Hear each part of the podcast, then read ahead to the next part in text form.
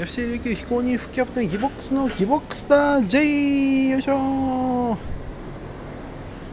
はいこのラジオトークはえ主に、えサッカーのことをですね沖縄で芸人をやっておりますギボックスがいろいろと喋っていくという、え番組でございますが今日はですね、え FC 琉球のアウェー戦があります。FC 琉球対 Vファーレン長崎。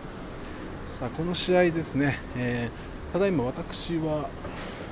サンシャインネクスト、えー、宜野湾店2階にあります。ひまわり食堂のパブリックビューイング会場に来ております。はい。の外で喋ってます。えー今はですねお客さんはまだまだまばらな、えー状況ですけど今からどんどんね集まってくるんじゃないかなと思っております。今外でですね皆さんがお越しになるのを待ち構えているんですがえー喋ってる間にも来てくれるんでしょうか、えーこの試合はですね、えー琉球にとって大事な試合なんです。はい。FC 琉球前回ホーム戦で、えー無敗記録がストップしてしまってえー30ですね、ストップしてしまって、ここからリスタートだっていう、え大事な試合なんですけど、え試合の勝敗もね、え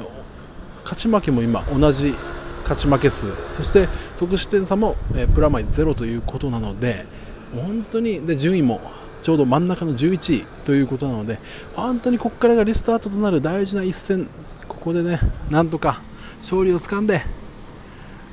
どんどんねまた上に上がっていってほしいなと思うんですが注目選手はやっぱり FC 琉球はダニー・カルバハルゴールキーパーのダニー・カルバハル選手が復帰しました。よかった。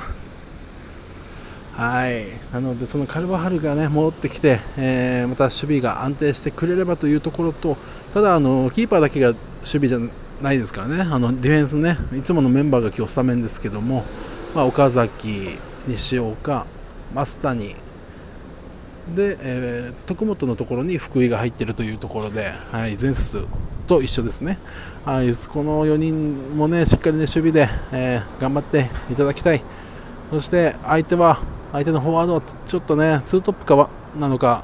予想ではツートップなんですけど、ツートップのねこの畠選手と小谷選手がちょっとね今、好調なんですよね、小谷選手は得点ランキング2位、そして畠選手は、えールヴァンカップ、長崎はルヴァンカップ出てるんですけど、このルヴァンカップで、この間の試合、えー今週ですよ、今週水曜日かな、の試合で、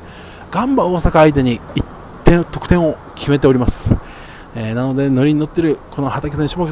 ちょっとね、危険かなと思います。一方でね、琉球はもちろん得点ランキングトップの鈴木浩二、そして、えーまあ、落ちだとかね、河合とか最近スタメンに出てるこの2人、えーでも中盤ね、ボランチ多分風間と上里、この2人のね、えボランチもね、注目していきたいと思います。お人がね、ちょこちょこっとまた入ってきたので、えーまあまあまあ、この辺でまた試合終わった後にラジオトーク撮りたいと思います。以上です。ひー